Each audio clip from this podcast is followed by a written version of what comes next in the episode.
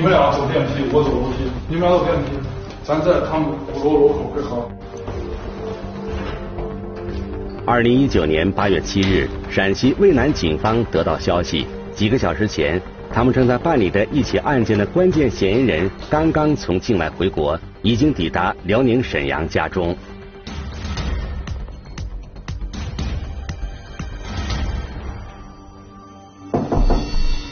你好，物业，请开一下门。你好，物业，请开一下门。化妆成物业管理人员的侦查员一再敲门，屋内却无人回应。请开一下门。一直没有动静，也不知道里边到底是在还是不在。我们在布控的时候，因为呃周周围也呃也有群众呃发现我们在布控，我们当时就是就是害怕打草惊蛇了。是嫌疑人闻风而动躲藏起来了，还是警方得到的消息有误呢？突然生变的现场情况，让侦查员不得不临时改变抓捕方案。这块地方应该是暴露了，但是也不确定，所以说我们就制定了两套抓捕方案。第一套抓捕方案是在沈阳的大黄的小区继续蹲守，这组人不撤。第二组是做外围侦查，看大黄在这个沈阳还有没有其他的住处。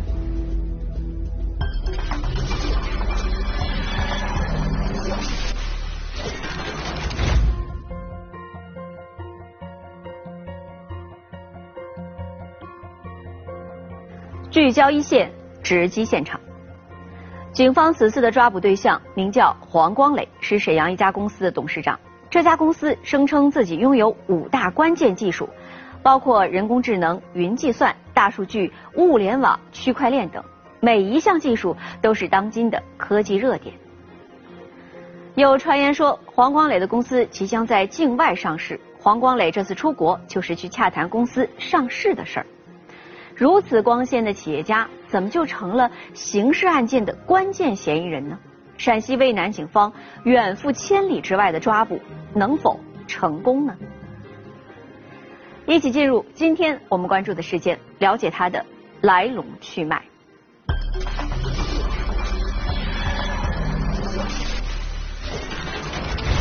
董事长海外学成归国，认识好多议员，还有副总统。科技公司即将挂牌上市，就会给我提示我这个东西有可能是诈骗电话。看似前景无限的投资项目，到底真相如何？高科技创新型，不保险的保险箱，一线正在播出。二零一九年初，陕西省渭南警方根据线索。发现当地部分群众参与了一个名为“一脸通”的投资项目。由于这个投资项目可能涉嫌网络传销，警方随即展开侦查。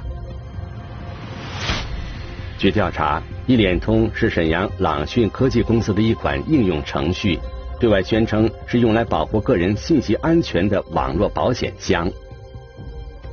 对你的那个人信息进行加密，加密以后，你的个人信息在。所有的社交软件，包括呃手机通讯，都不会被泄露，对你的个人信息是一个安全的一个保护。它就相当于把这个人的所有的关联信息全部纳入到他这个平台里面。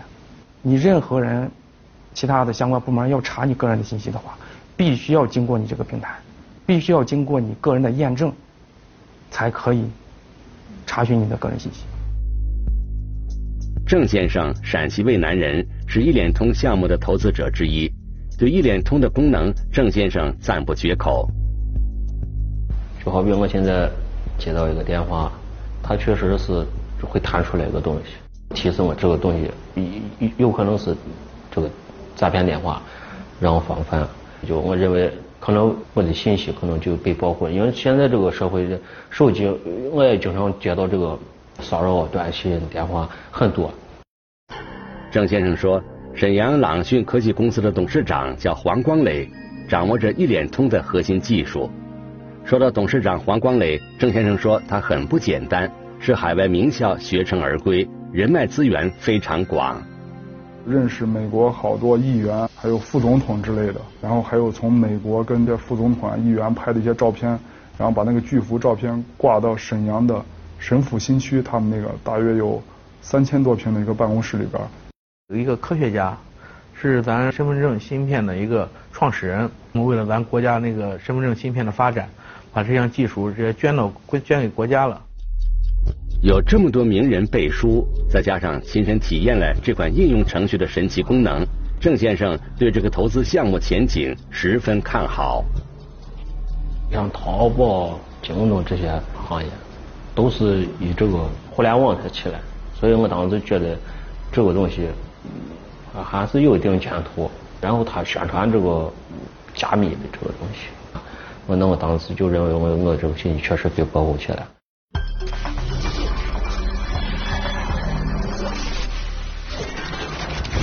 这个名为“一脸通”的投资项目，乍一听充满了科技感，但是仔细的一想，它提供的来电提醒等功能呢，很多其他的应用程序也能够提供，而且还是一项很基础的功能。这显然和这家公司宣称的高科技核心技术相差甚远。而对于这家公司的董事长，即便对外宣传他拥有诸多让人眼花缭乱的光环，警方呢也始终没有放松对他的调查。那么，这家公司到底实力如何？究竟是一家货真价实的科技公司，还是打着实业投资的幌子，另有不可告人的目的呢？我们来听听本案涉及的相关各方声音，解开疑问，还原真相。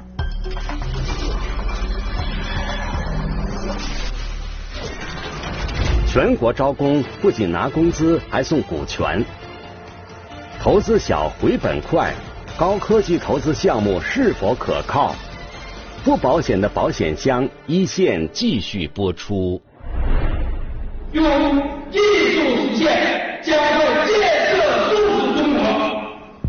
这就是郑先生所说的传奇人物黄光磊，他西装革履，是一些网络论坛的常客。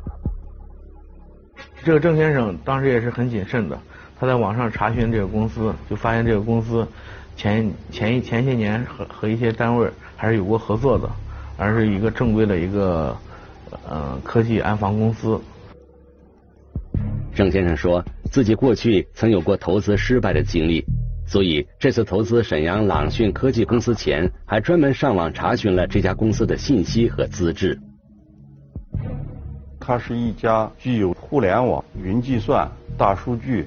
区块链等等五大核心技术的一个高科技创新型公司，个人信息加密技术是它的系列产品，它有人脸识别，有这个身份证的一个密码箱，防止别人这个盗用他的身份证信息。然而，民警很快注意到了这些信息登载的网站，发现另有玄机。他们这些宣传视频，呃，承载的媒体，它并不是所谓的主流媒体，只是一些自媒体或者是一些嗯其他的一些不入流的，它的一些点击量并不是很高，我们就怀疑在这个方面也是做了一些工作的。为了了解更多细节，警方详细询问了郑先生的投资过程。郑先生说，这个沈阳朗讯科技公司的一脸通项目是他的一个朋友介绍的。当时，沈阳朗讯科技公司正面向全国招收一万名员工，要求符合三个条件：一是身体健康，这个思想端正，嗯，二一个就是呃有一定的经济基础，啊，三一个就是要服务服从于公司的管理。只要符合这三个条件，就可以加入沈阳朗讯科技有限公司。后来，郑先生以沈阳朗讯科技公司员工的身份被招募了进去。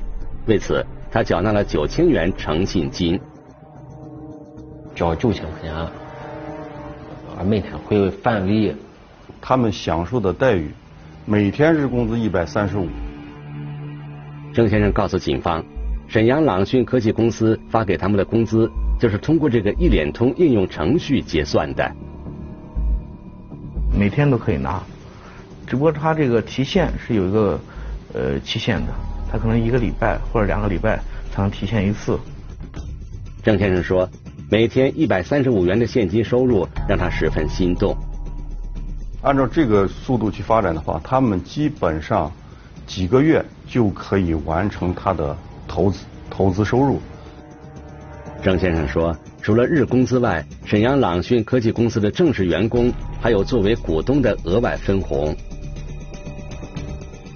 他如果作为股东的话，他以后每年都会分红，而分红的利润特别大，远远超于你交纳这九千元的诚信金，这是也是对群众吸引最大的一个地方。于是郑先生将这个好项目推荐给了自己的亲戚。他当时给他弟弟就这样说，是说这个啊，这个平台是一个很很不错的一个平台，啊，不仅是对你的个人信息进行了一个加密，而且是呃，你每天也能获得一定的这个日工资，啊，然后而且定期的这个平台会也会发送一些红包。他也把他的媳妇，把并并用他儿子的那个身份证信息也注册了一个账号，相当于他除了他自己以外，给他媳妇和他儿子又交了九千块钱。他一家三口总共又交了两万七，他亲戚朋友又介绍了好多的自己的朋友或者亲戚，呃，加入到这个平台，呃，这个当时郑先生底下就挂了四十多个会员。警方仔细调查了郑先生在一脸通上的提现记录，发现随着下线发展人数的增加，郑先生的日薪已经远不止当初的一百三十五元。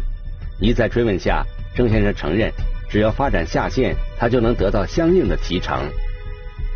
他每发展一个人，他会又拿到这一百三十五元的百分之三十五。他的这一层再发展一个人，他会拿到下一层的百分之四十五。同时，他向外发展一个人的话，还有直推奖，是九百块钱。郑先生向警方解释。之所以对一脸通返利问题有所隐瞒，是因为他担心警方把一脸通认定为传销，断了自己的财路。那么，沈阳朗讯科技公司的一脸通项目是否涉嫌传销呢？国家法律有明文的规定，有三级啊，三十人以上，他呢主要呢表现还是以拉人头，每个人进来都要投资，返利的时候啊。各级只要是我发展的人，他们再发展，我就会提利的，不是以物件的销售利润来分成，它是以你拉多少人，哎，增加了多大的平台规模，哎，来给你计酬的。就目前调查的结果来看，仅郑先生这条分支就已经达到了三级，且人数超过三十人了，符合传销的特征。在进一步调查中，警方找到了一联通在陕西渭南的分支机构——陕西华西一联通科技有限责任公司。然后我们就安排人去我们当地的一个林业大厦的四楼进行化妆侦查。化妆侦查的时候，我们让民警就是办了 L 零档案之后，然后把交了一笔会费，也就是找工作的费用。经查。陕西华西一联通科技有限责任公司成立于二零一八年，法人代表叫王刚。侦查员交了九千元诚信金后，和王刚攀谈起来。我们老百姓要创业，也没啥事干，主要是有股有股权的话，我们投资量小，也是发家一个一个契机啊。王刚说，为了证实项目的真实可靠，他曾多次到沈阳进行实地考察。见董事长。第一次见只有几分钟，他给我讲了，说说了几个几个关键词。现在是身份证高频次认证啊，达到两万五千五万亿次。王刚解释说，这段让人听起来云里雾里的高科技说辞，讲的正是沈阳朗讯科技公司的商业模式。个人只要下载了一脸通应用程序，他们的身份信息就被装在了这个保险箱里。不经过用户同意，任何人不能读取用户的个人信息。而那些商家如果想使用这些信息，就必须向沈阳朗讯科技公司按使用次数支付费用。据王刚说，这笔使用费未来将是一个天文数字。之后，在王刚介绍下，侦查员参加了这家分公司的内部培训。然而，在培训会上，侦查员听到的却是怎么发展更多下线加入这家公司的传销内容，和高科技没有一点关系。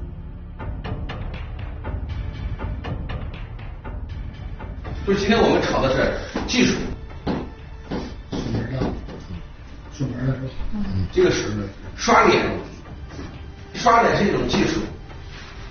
其实无论炒什么，无论炒茶叶、炒技术，它都是一个异曲同，就做做生意要异曲同工之妙。当你通了这个理以后呢，就能做生意。就是本家你在特别在技术上擅长，就我特别是在模式上和运营上非常擅长，就是我能把一个事情从无。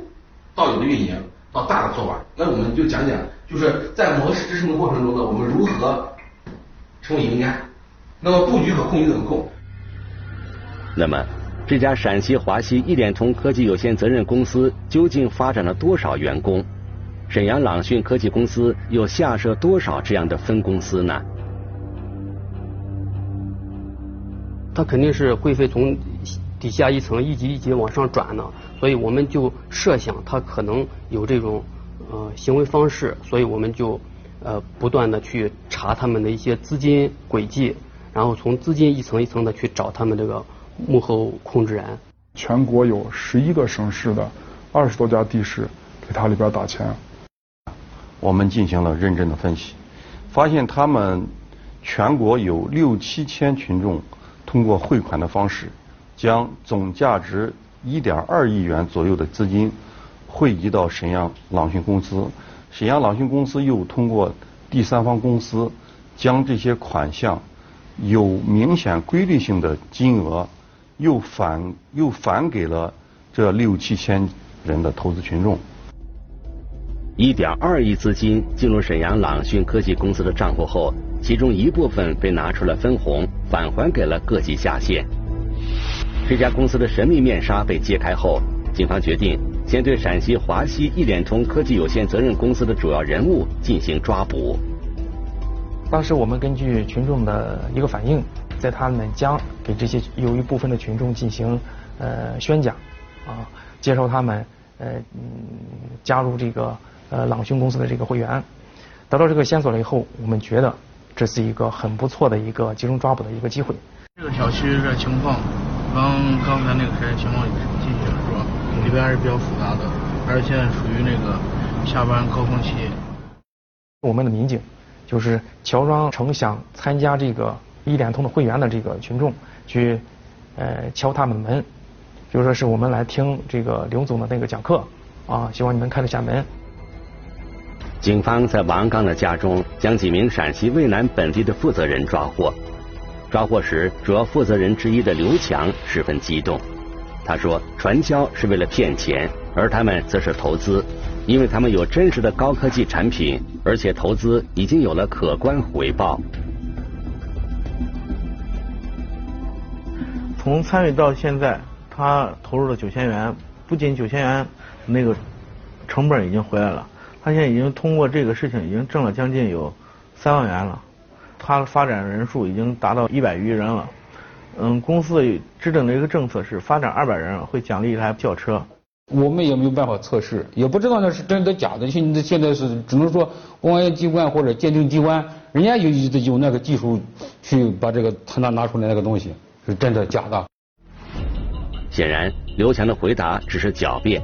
据警方介绍，近年来随着公安机关对传销犯罪的大力打击。胁迫式暴力型的传销活动有所减少，但借助互联网进行引诱式、洗脑式的网络传销却日益增多，不断演变出各种新型传销模式，如消费返利型、传播虚拟货币型、投资理财型、网络放贷型等。在这些传销项目中，销售什么东西并不重要，重要的是。他是否要求参加者以缴纳费用或者购买商品、服务等方式获得加入资格，并按照一定顺序组成层级，直接或者间接以发展人员的数量作为计酬或者返利依据，引诱胁迫参加者继续发展他人参加，骗取钱财。在打掉本地传销网络后，针对沈阳朗讯科技公司的调查迅速展开。警方的调查显示，黄光磊不是什么海外归来的科学家，更不具备什么技术实力。因为这个黄光磊他是一个铁路部门的一个工人，在一一年、一二年左右就成立了一些安防的一些公司，做了一些安防项目。然后我们也对他们那些公司在当地，包括这些物业的一些走访，就发现他们根本就没有任何说是知名度而言，他们所谓的那些呃宣传资料，都是他们自己为了呃引起群众的那个好奇，或者是呃达到信任的目的。调查结果显示，黄光磊仅仅是一个普通人。却被包装成了海外归来的科学家。更令人不可思议的是，这家鼓吹即将海外上市的高科技公司，并没有生产过任何与其宣传相对应的产品。所谓个人信息保险箱的一脸通应用程序，也只是虚有其表，仅仅可以实现会员层级管理和返利功能。现实中，并没有通过商业应用获得收入。显然。一脸通就是黄光磊为了传销诈骗而设计的应用程序。如果说一个网络传销案件到最终没有找到他的网络构架，也就是没有找到超级管理员，那这个案子最终是走不下去的。超级管理员就是一脸通应用程序的管理者，找到这个人，警方就可能查清传销团伙的人员架构和返利特征，这是案件的关键证据。调查显示，超级管理员并不是黄光磊本人，因为他并不具备这样的技术能力。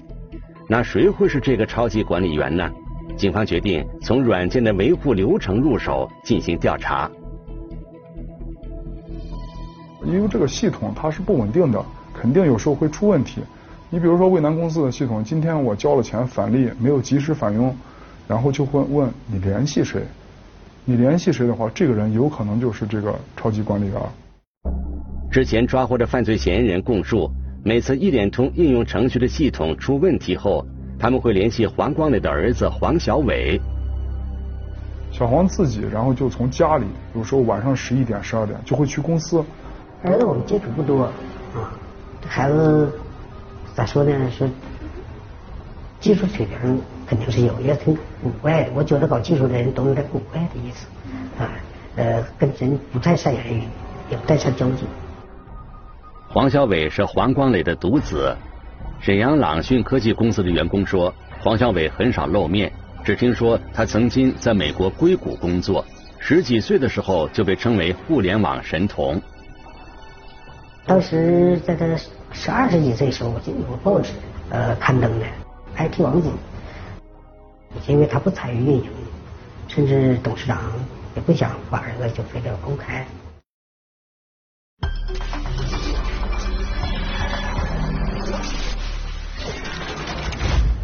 难道这个被夸得神乎其神的黄小伟，就是一脸通应用程序的超级管理员吗？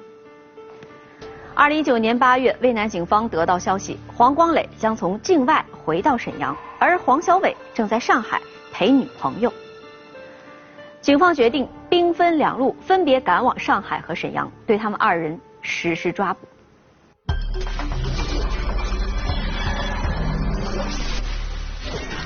豪车，当时我们现场扣押了五辆豪车，现金，衣帽间租出来，银行取出来的整块的，团伙头目的生活奢靡，不保险的保险箱，一线继续播出。经过一段时间的工作，上海小组的侦查员发现，黄小伟的女朋友在上海共有三个住址，其中有两个地址是在三个月之前收过东西，有一个地址是就是我们抓捕的那一个月收了三四次，然后基本我们就可以判定小黄他女朋友的地址。三天的跟踪蹲守后，警方发现。黄小伟驾驶一辆轿车出现在女朋友所住的小区，警方立即采取了行动。在上海抓获这个黄小伟的时候，当时一个二十多岁一个小伙子，他驾驶人就是一个价值四百余万的一个轿车。当时抓捕完之后，小黄第一句话是：“你们抓错了，什么事儿我不知道呀？什么沈阳朗讯我知道，但是你说的这个事儿我不知道，我没收过钱，我也没有从这公司获利。”上海的抓捕行动成功后，沈阳的抓捕却遇到了困难。警方确定黄光磊已经下飞机，并且被妻子开车接回了小区，但是敲门时家中却无人应答。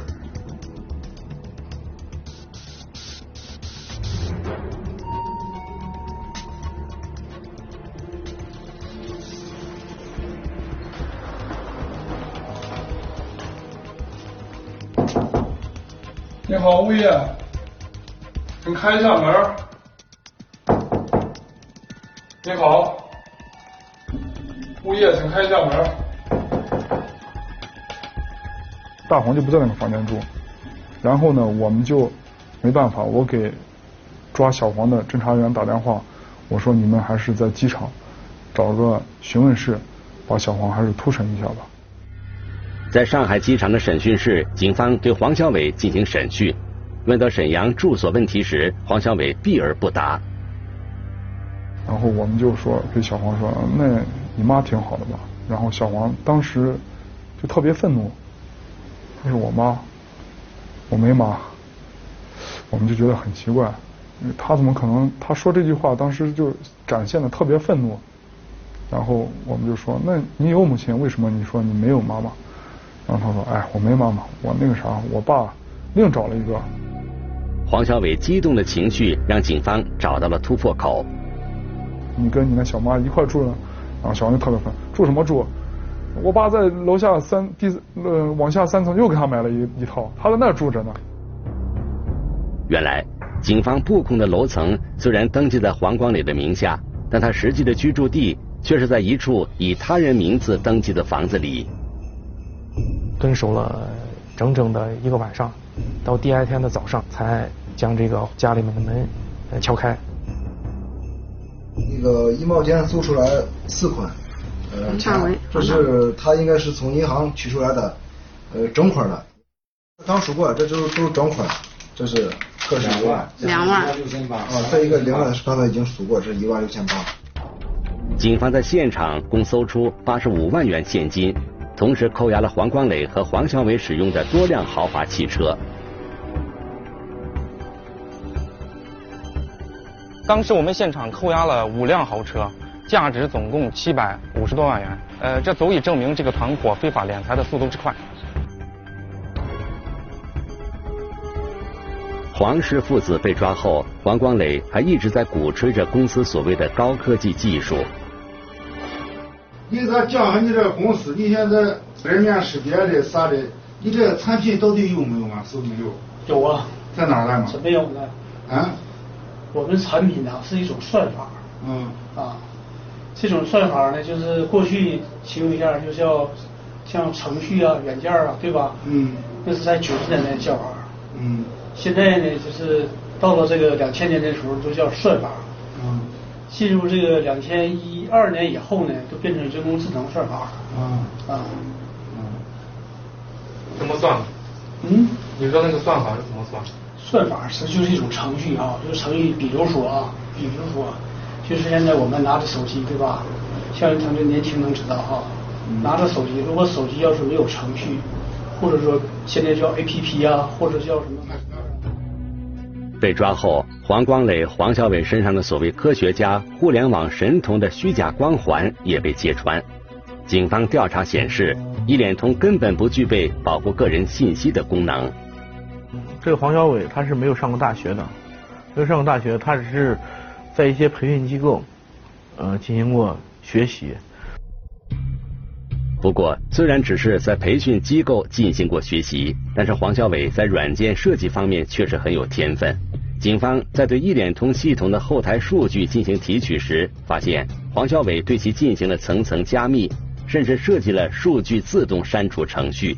而这也是他在面对警方讯问时显得满不在乎的原因。他笃定警方不可能找到相关证据。然而，黄小伟还是低估了警方的实力。事实上，警方之前已经查出。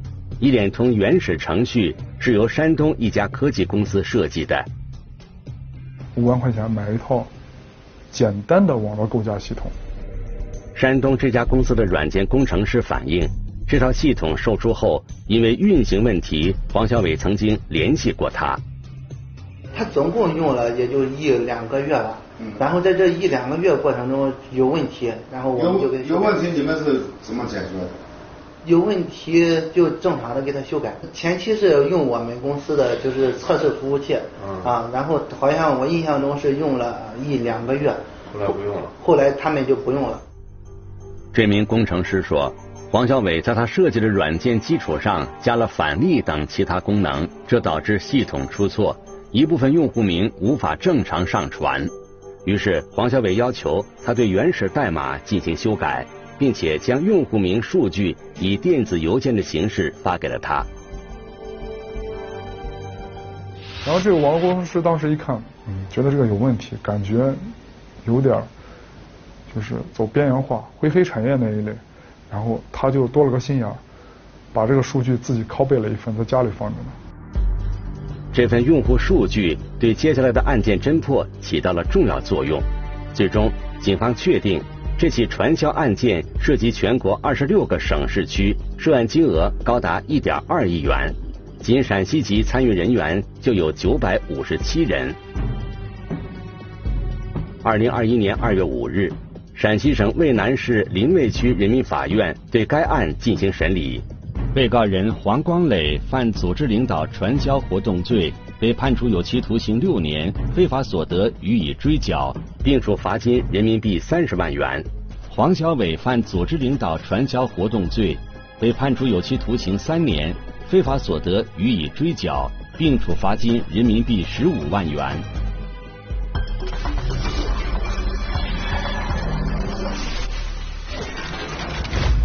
近些年，传销犯罪不断出现新的变化。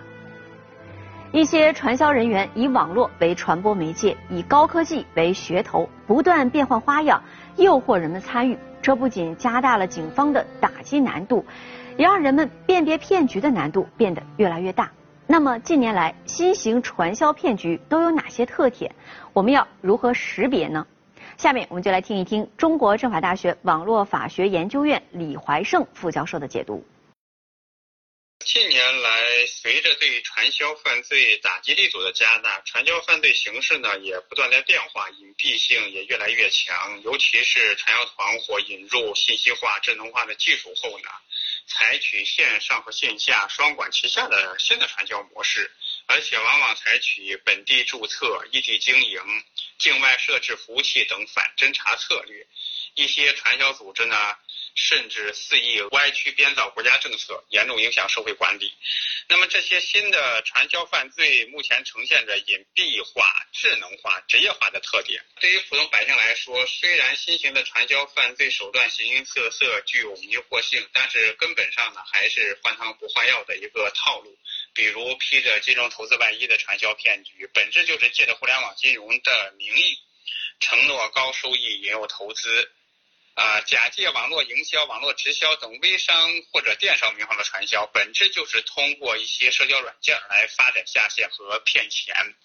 另外呢，一些啊新型传销打着免费旅游、做慈善、献爱心、购买养老保险等旗号，利用民众贪小便宜或者善良互助的心态，有效的降低了人民群众的警惕性和防范心理。但是，不管传销组织如何改头换面。